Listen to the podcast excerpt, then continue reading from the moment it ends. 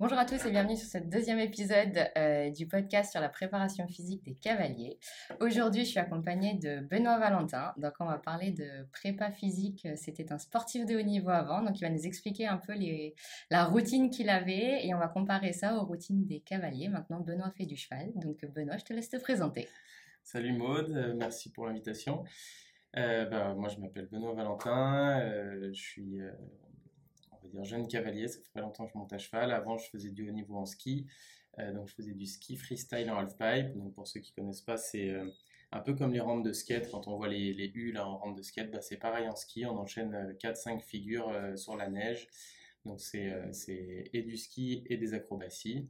Et voilà, j'ai j'ai fait du haut niveau pendant une dizaine d'années dans ce sport-là. Ouais. Au niveau, c'est olympique et championnat du monde et tout ça, c'est ça? Ouais, J'ai couru les Jeux olympiques à Sochi, j'ai fait des championnats du monde, des coupes du monde. Euh, voilà. voilà. donc on est dans le vrai haut niveau. Je précise parce que la première fois qu'il m'avait dit ça, euh, j'avais pas vraiment compris ça. Donc, euh, donc voilà, on a un vrai sportif avec nous, donc c'est génial. Ancien. Ancien, mais bon. donc du coup, maintenant, bah, tu vas nous présenter un peu, nous expliquer bah, la routine que vous aviez au niveau de la prépa physique, donc aussi bien sur la durée, puis on parlera après de l'échauffement. Donc, euh, est-ce que ça consistait de faire que du ski? Est-ce que vous faisiez autre chose euh, à côté? Non, la majorité, euh, alors chaque sport a sa préparation physique, on va dire, mais nous, dans le ski, la majorité de la, programmation, c'était de la préparation physique. On passait plus de temps à se préparer physiquement qu'à skier, en fait, au final.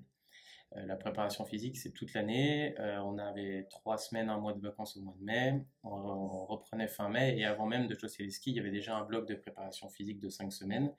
Et ensuite, ça nous suivait principalement jusqu'au mois de novembre. Et même l'hiver, on continuait à faire de la préparation physique en, complément du ski pendant les compétitions, entre les compétitions. Euh, la préparation physique, ça comprend plein de choses, hein, mais ça comprend principalement le cardio, la muscu. Euh, voilà, c'est un peu les deux gros pôles de la préparation physique qu'on faisait. Et après, on vient y agrémenter plein de choses. Euh, on venait y agrémenter plein de choses au milieu. Ok, et les séances de prépa, par exemple, une séance en salle de sport ou quoi, ça durait combien de temps? C'est variable, ça dépend du, moment de l'année. On va dire les, les séances sont plus courtes quand on skiait, quand on était sur des zones de ski. Euh, mais quand on était à la maison, on s'entraînait globalement du lundi au vendredi, deux séances par jour, une le matin et une l'après-midi. Euh, et c'était euh, entre 2h et 2h30 à chaque séance, on va dire à peu près. En, en salle de muscu, on passait entre 2h et 2h30, et en cardio, ça a été environ 2h, échauffement, tout compris. Ok. Et du coup, le week-end, quand vous aviez, bah, soit vous étiez en compète, soit c'était repos, ou comment ça fonctionnait? Euh, alors ça dépend. L'été c'est repos principalement. Euh, et, après, euh, et après quand on rattaque le ski à partir de, la mi-automne et tout l'hiver, il n'y a pas de réellement de rythme. On n'a pas de semaine, week-end. On peut concourir les week-ends, on peut concourir en semaine, on peut être en stage, ça dépend de la météo. Il y a des fois on est sur un site d'entraînement, il fait mauvais, donc on doit s'adapter, on fait de la prépa physique parce qu'on peut pas skier. Et le lendemain, ben, finalement on peut skier parce qu'il fait beau, donc tout est toujours adaptable. Ok. Et par contre, vous aviez quand même un jour de repos fixe dans la semaine ou vous aviez jamais de repos? On avait un jour de, de repos fixe. Euh, on avait un jour de repos fixe quand on était en prépa à la maison. On avait le week-end, samedi, dimanche, c'était les jours de repos toujours. Euh, par contre, après, quand on était en déplacement, il n'y avait jamais de jour de repos fixe. Ok, donc c'était quand même hyper strict, euh, cadré, mais vous aviez de la récup en même temps que la prépa. Ouais, voilà, on avait de la. En fait, c'est des blocs. On a des blocs de préparation physique unique et des blocs de stage, en gros, de déplacement, où là, on fait autre chose que de la prépa physique et de la prépa physique. Donc, on a un préparateur physique qui était avec nous toute l'année. Lui, c'était le seul entraîneur qui se déplaçait avec nous tout le temps. Et lui, lui il adaptait un peu euh, selon, euh, selon ce qu'on faisait euh, sur les skis, selon notre forme. Il adaptait aussi à notre, à notre personnalité. Il y a des blocs qu'on fait tous ensemble parce qu'il faut construire de la force. Et ensuite, à la mi-saison d'été, par exemple, on faisait des tests pour savoir euh, où étaient nos forces et nos faiblesses. Ensuite, on travaillait un peu euh, différemment selon nos forces et nos faiblesses. On adaptait à l'individualité. Ouais, donc par exemple, toi et ton, tes collègues qui étaient dans la même catégorie toi, vous n'aviez pas du tout les mêmes prépas? On avait une trame semblable par rapport à notre sport, à ce que notre sport exige, en gros. C'est ça, en gros, on, définit ce que le sport demande, quel athlète parfait pour ce sport on essaie de construire ça et ensuite par rapport aux morphologies on s'adapte et du coup c'est à ce moment là que ouais on prenait des routes différentes mais il y a des fois moi j'avais besoin de renforcer plutôt l'ischio à droite alors que mes collègues avaient des bons ischios ils renforçaient autre chose enfin voilà on était sur de l'adaptabilité comme ça ok et pendant ces prépas est-ce que tu as eu beaucoup de blessures ou pas? Pendant la prépa? Ouais, vraiment pendant les prépas. Est-ce qu'il y a eu des cas? Non, jamais. Non, c'est très rare d'avoir des blessures. Enfin, ça arrive. Euh, ce qui peut arriver pendant une prépa physique, c'est de se tordre la cheville en courant, quoi, mais, ou de tomber en vélo, ou des choses comme ça. Mais globalement, euh, non, c'est plutôt à ski. Ok. Et vous étiez suivi par des kinés aussi, je suppose? Ouais, les kinés, ils étaient avec nous sur tous les déplacements. Ok. Donc dès qu'on partait au ski ou sur un déplacement autre que ski, parce que des fois on s'entraînait euh, en acrobatie, là on avait toujours des kinés avec nous, enfin des kinés, un kiné ostéo. Euh, mais quand on faisait la prépa physique à la maison, en fait, il y a, y, a, y, a, y a, un ostéo qui est détaché au pôle France, euh, là où on s'entraîne, qui vient deux ou trois fois et on peut le voir dans la semaine. C'est pas le kiné du groupe, mais c'est le kiné en gros des équipes de France de ski. Quoi. Ok, donc. Euh, on est quand même suivi régulièrement. Si après une prépa ou quoi, tu avais mal quelque part, tu vas voir le kiné et c'est réglé. Exactement. on a un staff très très structuré entre médecins, entraîneurs de ski, entraîneurs physiques, kiné, les, les gens qui préparaient les skis on pourrait apparenter au groom en fait. Euh, non mais c'est ce que j'allais dire. Malheureusement les grooms ils sont pas formés en kiné ni rien et c'est ça qui est dommage ouais. ouais non, non mais. Mais après ça on va en parler mais du coup c'est vrai que c'est là où nous on fait attention à nos chevaux, là on fait voir l'ostéo, on fait voir le kiné et tout ça et par contre le cavalier il passe très souvent à la trappe. Ouais ça c'est vrai que bah, fois ça fait pas longtemps que je suis dans le milieu mais de ce qu'on voit euh, dans les cavaliers amateurs j'ai pu euh, fréquenter il y a personne qui c'est vrai s'entretient lui-même on pense à venir monter son cheval le soir pour qu'il travaille, pour qu'il fasse ci, pour qu'il se remuscle le dos, etc. Mais on, ne voit personne travailler. Puis un peu moi-même le premier, je fais plus de muscu, plus de prépa physique pour monter à cheval, ce qui est une erreur. Mais, euh, mais, mais, ouais, ouais, les, cavaliers font pas, font pas la démarche. Ouais, et alors toi tu dis tu fais plus de prépa physique, mais pourquoi? Est-ce que tu penses que c'est parce qu'un cavalier travaille moins, que c'est moins physique, ou est-ce que c'est parce que tu fais plus du haut niveau. Alors, c'est, une chose est sûre, c'est que c'est moins physique. Le, le, sport équestre euh, est moins physique parce que c'est quand même le cheval qui fournit le plus d'efforts. Tu es sûr de ça? Alors, alors je, vais, je, vais, je, vais, déployer ce que je pense qui n'empêche pas qu'il faut être euh, tonique, euh, équilibré, euh, musclé d'une certaine façon. En fait, il faut, faut, trouver quel est le, le, prototype du, du, cavalier un peu parfait pour savoir un petit peu quoi travailler. On, on, travaille beaucoup sur la ceinture abdominale, on a les jambes, on a les ischios qui travaillent beaucoup, on a les, les psoas, les, les adducteurs qui vont travailler beaucoup, on a pas mal de chaînes musculaires qui vont beaucoup travailler, mais d'un point de vue général, euh, je dirais qu'on a moins besoin de, de, cette masse musculaire pure.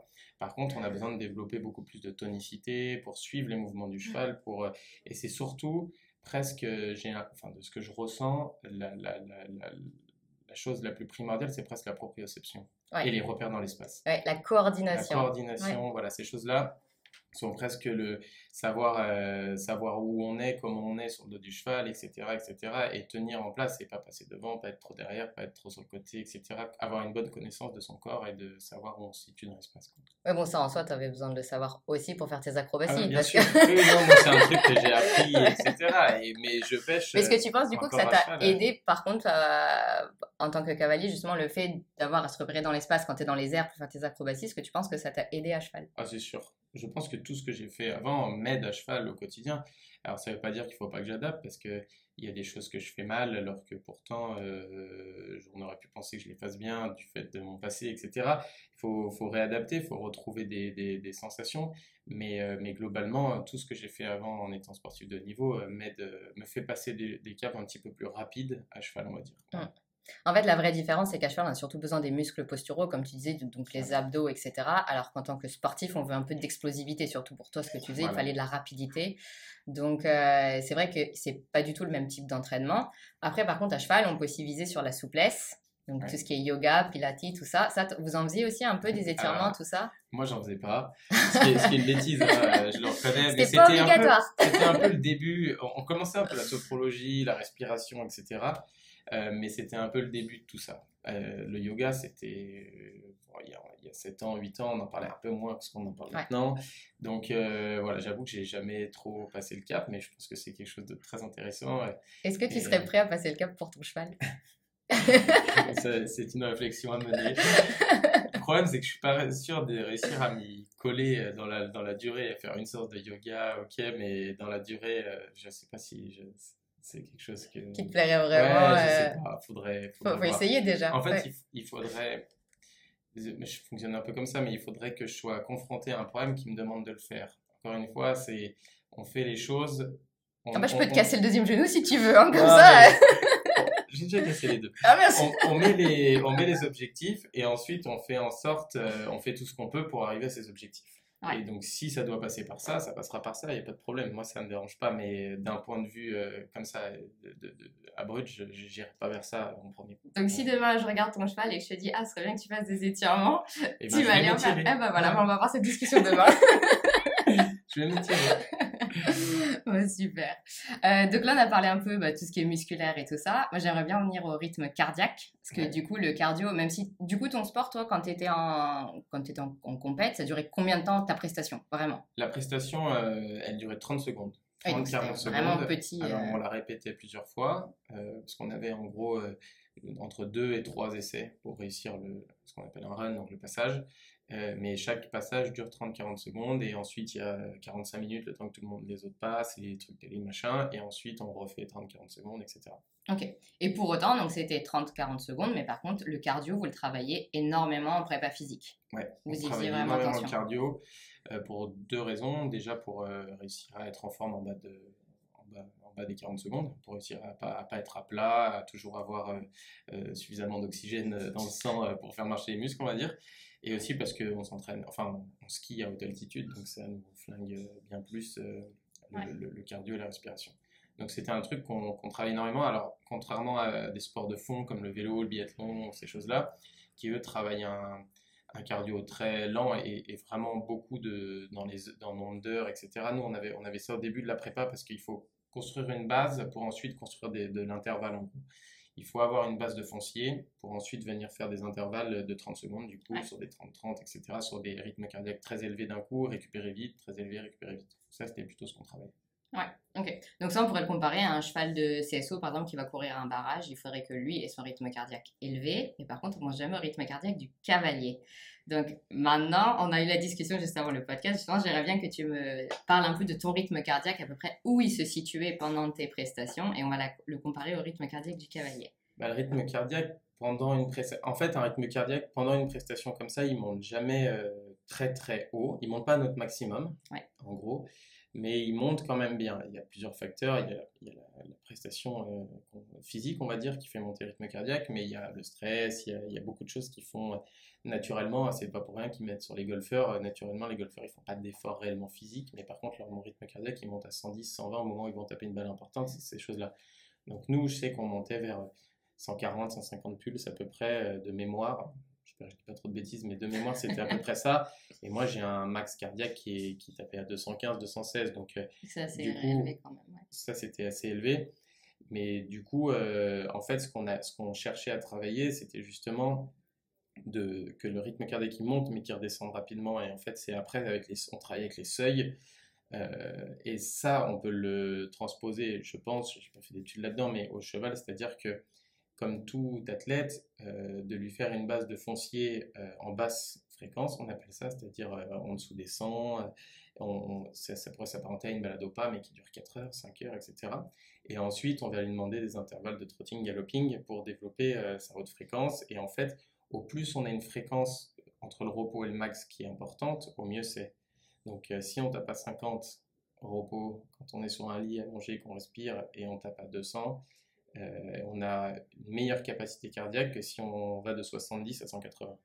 Plus notre, euh, notre panel est élevé, mieux c'est. Et je pense que, après c'est toi qui suis les études, mais pour le cheval, on peut, on peut oui, on va parler du cheval, mais par contre, j'aimerais bien juste que tu. Donc, ta fréquence cardiaque au repos, toi, c'est à peu près 50, c'est euh, ça? Entre 50 et 60, oui. Ok. Donc, tu as dit en ski, ça a monté autour de 115, etc. 140. 100, oui, même plus 140, 150. Ok.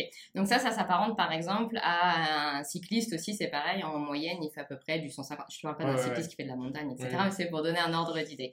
Maintenant, je vais juste vous partager une étude justement sur les cavaliers, parce que moi, j'adore les études, qui a été faite au cadre noir de Saumur. Et justement, ils, donc, ils étudient les cavaliers pendant 7 minutes, donc c'était la durée du spectacle. Pendant ces 7 minutes, les cavaliers euh, faisaient surtout du galop, ils faisaient des croupades, des lançades, et ils avaient 18 obstacles à sauter, chacun.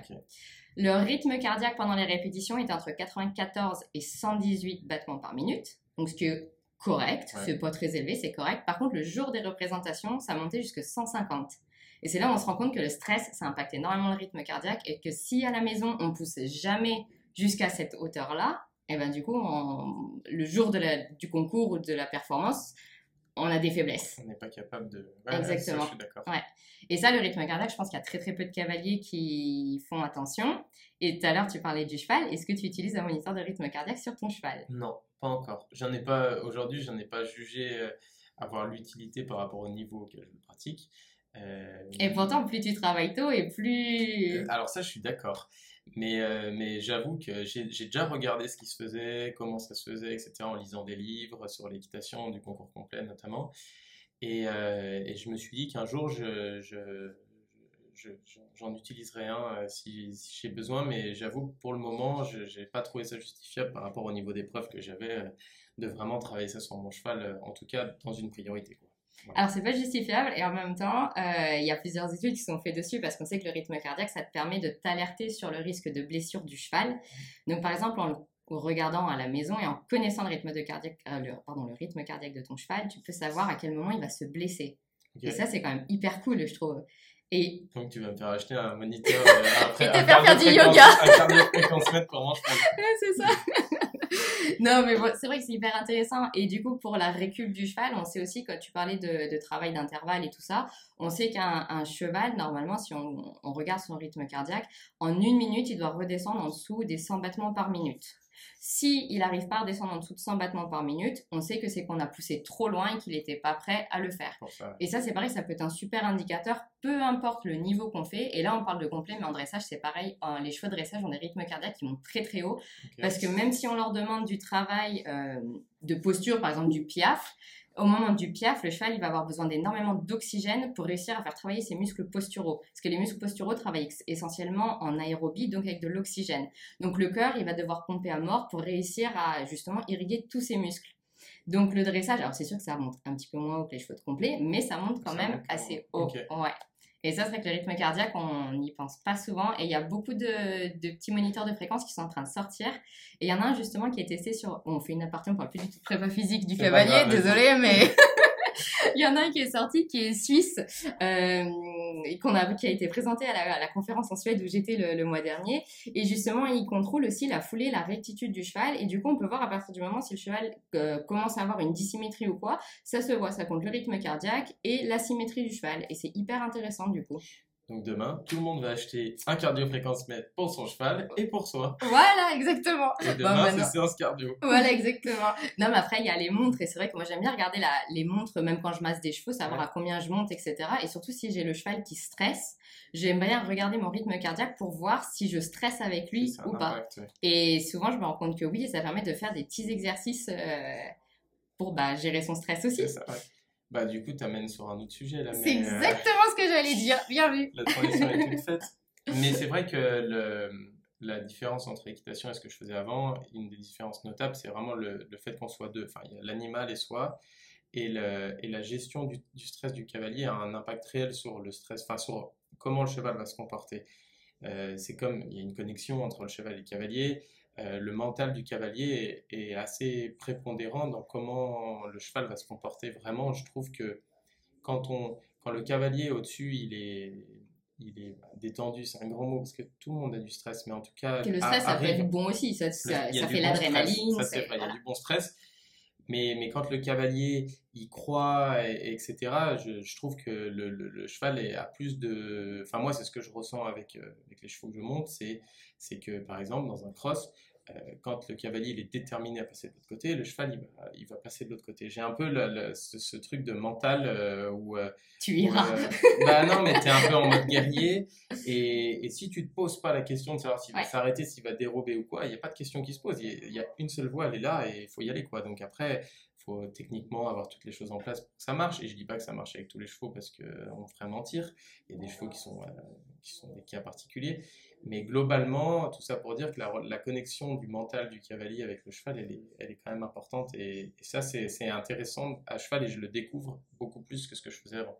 Ouais. Parce qu'avant, c'était ma tête avec mes jambes. C'était pas pareil. Et là, il faut être connecté à autre chose. un animal, voilà. Ouais. Et vu qu'on parlait du rythme cardiaque, justement, je, je, lisais une étude justement hier qui est sortie en 2019 qui disait qu'un cheval, même si vous êtes dans l'écurie, donc dans le box d'à côté du cheval, si vous êtes seul avec le cheval, le rythme cardiaque du cheval va, alors il va pas se baser, c'est-à-dire qu'on a quand même des rythmes cardiaques différents, mais l'intervalle cardiaque du cavalier et du cheval vont se synchroniser en fait. Et ça, je trouve ça hyper intéressant parce que c'est-à-dire que quand on est à cheval, on fait vraiment corps à corps avec le cheval. Et si on stresse, bah forcément, le cheval va stresser aussi parce qu'il va le sentir et donc on va avoir peut-être des résultats différents. Je suis en accord avec ça. Bon, bah, très bien. Je peux rien rajouter, j'ai pas lu d'études, pas... Moi, je parle juste avec ce que je connais, ce que je ressens. Mais, euh, mais, mais, mais en plus de la prépa physique, je pense que le, un des, une des clés à cheval, euh, c'est vraiment le mental. C'est la capacité à gérer son stress, la capacité à gérer sa peur.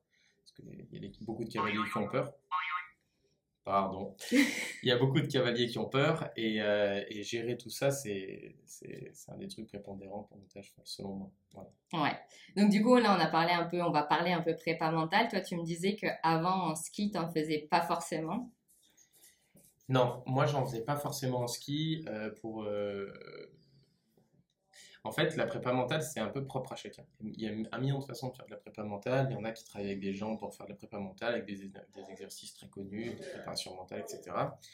Puis il y en a qui font un peu euh, leur sauce. Moi, je faisais un peu partie de ceux qui faisaient leur sauce. Alors peut-être j'ai eu tort, peut-être j'aurais eu des meilleurs résultats si j'avais travaillé avec un préparateur mental, peut-être pas. Euh, mais mais la préparation mentale, c'est vague, c'est plein de choses. C'est des rituels, c'est des tocs. On en parlait juste avant de faire le, podcast.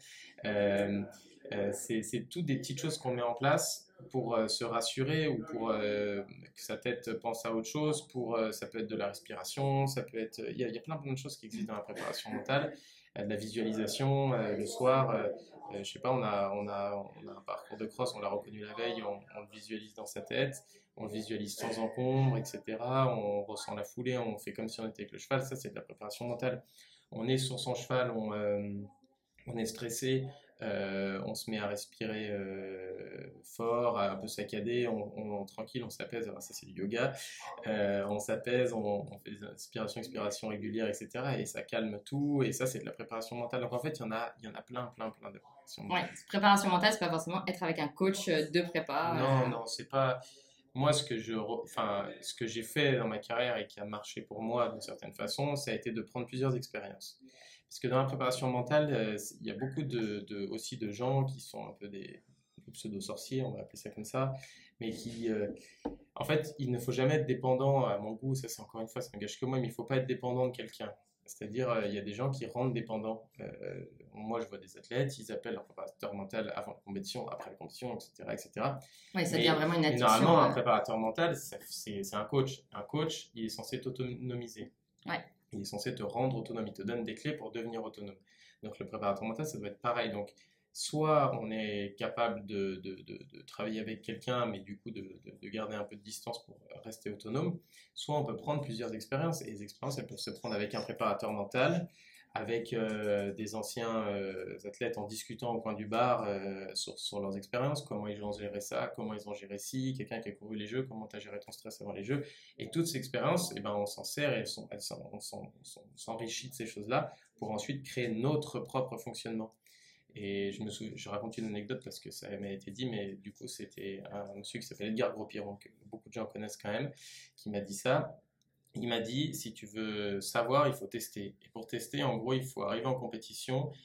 une compétition, tu en arrives en n'en ayant rien à faire et tu vois comment tu réagis. Une compétition, tu te stresses à mort et tu vois comment tu réagis. Et ainsi de suite. Et en fait, tu fais des expériences comme ça. Alors, tu vas rater des compétitions, il faut être prêt à en rater. Mais à un moment, tu vas trouver ce la voie, ce qui marche et tu vas pousser là-dedans. Parce qu'il y a des gens qui ont besoin d'être détendus, euh, d'avoir le sourire, rigoler une minute avant de rentrer en piste. Et il y en a d'autres, euh, ils ont besoin d'être focus une heure avant, avec de la musique dans les oreilles, euh, détendre avec de la musique. Euh, il y en a, ils ont besoin d'être avec leurs chevaux. Il y en a, ils ont besoin de faire leur détente un peu à part. Il y a, plein de choses qui, qui, peuvent se faire, mais il faut juste trouver son chemin. Ce qui marche pour le cavalier du box d'à côté ne marchera pas pour nous. Voilà. Et ça, c'est important, d'autant plus qu'il y a le cheval aussi à prendre en compte. d'autant plus qu'il y a le cheval. Après, moi, je reste persuadé que quand on est bien et en accord euh, nous-mêmes, le cheval, il va aussi ressentir tout ce truc-là. Il va s'adapter à... Ça, je me trompe, c'est ma jeune expérience qui me fait parler, mais, mais je me trompe peut-être, mais, mais je ne sais pas pourquoi moi je le ressens comme ça, c'est que euh, si euh, le cheval il va s'adapter au cadre que je lui donne un peu et à l'habitude que je vais lui donner sur comment je vais lui donner. Moi j'aime bien ta, ta, vision des choses là parce que c'est un point très important qu'on oublie, c'est qu'on prend soin de nos chevaux tout le temps, mais pas assez soin des cavaliers, de nous-mêmes et que du coup, bah, toutes nos émotions, tout ça, elles, sont, bah, elles ont un lien avec le cheval et ça peut être un lien négatif aussi si on n'arrive pas à se... À se cadrer, ouais, ouais. bien sûr. Mmh, c'est ça. Et avoir une routine bah, sur tous les chevaux. Après, bon, je sais pas comment c'était dans le, dans le ski, mais bon, les cavaliers en concours, on a tendance à faire la fête, donc ça part un peu dans tous les sens. ouais, donc, euh, il y a ça aussi qui vient impacter bah, l'effet concours qu'on n'a pas à la maison. Donc... Euh, Ouais, il y a, y a, plein de choses qui se Pour avoir fait quelques concours, j'ai vu comment ça se passait, euh, surtout au niveau amateur. Bah, après, on est là pour du loisir, on est là pour s'amuser, donc il faut s'amuser. Mais, euh, mais oui, oui, il y a, y, a y, a, y a un pas. Après, si on veut faire de la performance, quand on veut vraiment faire de la performance et du haut niveau, c'est de la performance. Donc euh, tout est mis en œuvre. Ça n'empêche pas qu'il faut faire du bien-être à son esprit. Si on a envie de boire une bière, on peut la boire, etc. Mais c'est sûr que se finir à 4h du matin et à 7h être à cheval en dressage, c'est pas les génial, génial. On sera pas, c'est parce qu'on sera pas le plus performant du monde en faisant ça. Quoi. Ah non, ça c'est sûr. Ouais, ouais. Et du coup, est-ce que tu penses que les cavaliers, on aurait tendance à prendre peut-être le sport un peu plus à la légère parce que justement, on est amateur? Je sais pas, en ski, il doit bien y avoir des, enfin, des compètes amateurs aussi, je suppose, ou pas forcément Ouais, il y a, mais et c'est moins développé que le cheval. En, ski, c'est es jeune, tu suis un cursus, et en fait, après, si tu as tous les niveaux, tu sors du cursus. Il y a pas réellement de, il y a un des cursus citadins un peu parallèle, mais c'est beaucoup moins développé que le cheval. Le cheval, il y a vraiment beaucoup d'amateurs euh, qui font ça vraiment pour leur loisir, etc. Après, je pense que c'est chacun, euh, avec les objectifs qu'on se fixe, encore une fois, c'est une question d'objectif. Si notre objectif, c'est d'aller en concours avec les copains, passer un bon moment, puis si on gagne, tant mieux. Si on gagne pas, on a quand même passé une bonne journée, euh, etc. On a juste eu envie de prendre du plaisir sur le cross. On n'aime pas le dressage, mais on aime bien le cross. Donc du coup, voilà, peu importe. Mais après, si on a envie de se fixer des objectifs un peu plus élevés, il faut toujours se donner les moyens de les réaliser. Et c'est sûr que euh, on se donne plus les moyens. Je prends un exemple tout bête, on se donne plus les moyens de les réaliser en arrivant la veille du concours, en installant le cheval, que tout soit prêt pour le lendemain, le lendemain en passant de dressage à 7h30, tout est prêt. Qu'en partant à 3h du mat, en ayant conduit 4 heures avec un cheval derrière, en arrivant un peu en retard, de décharger, on jette la selle sur le cheval, euh, le cheval il est pianté depuis la veille, etc. Et, du coup, on est un peu dans un truc de panique. On, met, moins les chances de son côté pour de la réussite que si on fait ça après. Euh, ça coûte cher d'arriver la veille. Enfin, il y a plein de paramètres à prendre en compte selon moi, mais, c'est encore une fois, c'est là où on met la jauge de ce qu'on veut faire. Ouais. Et euh, tu as parlé du matériel du cheval, j'aimerais même parler du matériel du cavalier, parce que du coup c'est pareil, dans le monde du cheval on a tendance à acheter une bombe, des bottes parce qu'elles nous plaisent et tout ça. J'imagine qu'en ski tu avais des skis bien précis, que tu mhm. choisissais avec attention. Est-ce que quand tu as acheté ta bombe, tes bottes et ton gilet, etc., tu as mis le même... Euh, ah bah d'une, j'ai pas la même connaissance en cheval qu'en ski, donc c'est dur pour moi, mais euh, j'ai acheté des, des, choses qui me correspondaient. Alors il faut savoir que pour, quand on est un mec dans le cheval, euh, on achète un peu ce qu'il y a. Parce qu'il n'y a rien. à part des, strass à paillettes chez Sam Shield, des machins pour les bombes, c'est l'enfer. J'ai fait Equita Lyon, j'ai cherché une bombe pendant deux jours, j'ai jamais trouvé. La seule que j'ai trouvée, elle se faisait plus. Donc, euh, au bout d'un moment, on prend ce qu'on a. Non, mais plus sérieusement, après, moi, j'ai pas assez d'expérience pour vraiment savoir. J'ai pris des choses dans lesquelles j'étais confortable dedans, qui étaient sécuritaires, et, et voilà, ça me va bien comme ça. Ok. Intéressant, intéressant. Euh, on va parler d'un tout autre sujet, c'est l'alimentation du cavalier. Ah. Est-ce que quand tu étais euh, bah, skieur pro, du coup, vous aviez des régimes alimentaires hyper précis, particuliers ou pas du tout? Ou c'était raclette et fondu? Non, c'était pas raclette et fondu, pas du tout. On n'avait pas de régime particulier, mais forcément, il y a des périodes où on essayait de faire attention. Euh, on a même eu voyager avec un cuisinier pour euh, bien manger, avoir des repas équilibrés, etc. Que on s'occupe pas de ça. Euh, sur les gros déplacements, pendant plusieurs mois, des fois on partait un mois, un mois et demi, deux mois en déplacement. Donc là, on, avait souvent un, cuisinier avec nous, surtout sur la fin. Mais on n'avait pas de. C'est pas comme les sports de fond où ils ont vraiment besoin d'avoir un régime particulier, etc. Nous, c'était des sports de une un peu plus, on va dire, confidentiels, donc un peu moins travailler euh, à ce niveau-là. Mais surtout, sur des sports de 30-40 secondes, l'alimentation a pas un impact énorme euh, sur, sur, notre performance. Euh, nous, la performance, elle a été vraiment technique plus que physique, presque, dans un sens. Alors après, ça se lie l'un avec l'autre. Mais, euh, mais non, on essayait de pas manger n'importe quoi. On n'allait pas au McDo la veille, des, compétitions, des choses comme ça, mais voilà, il n'y avait pas de, pas de choses particulières. Ok. Et maintenant, est-ce que tu vas au McDo la veille des concours? Ah, ça m'arrive, ça m'arrive. Maintenant, la différence, c'est que je ne pense pas à ces choses-là parce que le monter à cheval n'est pas mon métier, c'est pas mon gain. Mon, mon monter à cheval, c'est mon loisir. À partir du moment où c'est mon loisir, euh, si j'ai bu trois bières la veille, euh, mais par contre, j'ai fait l'erreur de boire trop avant le concours. Et maintenant, je le referai plus parce que c'était trop dur le lendemain. Ah, c'est dur hein, quand ça te remue un peu dans le ventre et tout. Ouais, et puis même, euh, moi j'aime le concours, j'aime la compétition. Euh, alors je dirais pas aujourd'hui que je fais vraiment un concours pour gagner, etc. Pour le moment, c'est pas le cas parce que je, je, vais en concours pour me former, pour apprendre, pour, plein de choses. Mais, euh, mais j'aime bien faire le meilleur de ce que je peux faire. Et c'est sûr, quand j'ai pris une caisse la veille, c'est trop dur. Donc maintenant, je le fais moins. Tu m'étonnes. Dur quand tu vois pas les obstacles. Hein. Euh, bah écoute, je crois qu'on a parlé d'à peu près tout. Prépa, si on peut parler de l'échauffement, maintenant vraiment purement l'échauffement avant tes épreuves de ski, parce que prépa physique, ça comprend le travail en amont sur la durée, sur la saison, mais il y a quand même l'échauffement qui est hyper important euh, le jour J. il y a l'échauffement, il y a la récupération euh, post Évidemment, donc il y a toute la partie échauffement qui est très complète avec euh, des exercices posturaux, euh, etc. C'est un peu de la souplesse. On vient, on vient chercher, euh, je sais pas, on vient chercher toutes les limites du dos, etc. On vient échauffer un peu les muscles profonds. Ton échauffement, toi, du coup, tu le faisais pas forcément sur des skis. Genre, tu montais sur les skis juste avant de faire ton. Non, alors il y avait un échauffement d'abord physique hors ski, dans une salle avant de mettre les chaussures de ski, etc. Là, c'est vraiment l'échauffement où on vient mobiliser, c'est de la mobilité, on vient mobiliser le corps beaucoup, etc.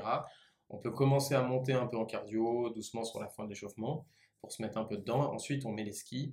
Et après, on a un second échauffement à ski, qui, est un échauffement un peu qui était pour moi un échauffement un peu plus technique, qui est euh, euh, commencer les premières figures, les prémices, etc. Et qui se finit sur les figures qu'on va faire. Et ensuite, la compétition va attaquer. Ça, s'accorde à la détente, en gros, grosso modo.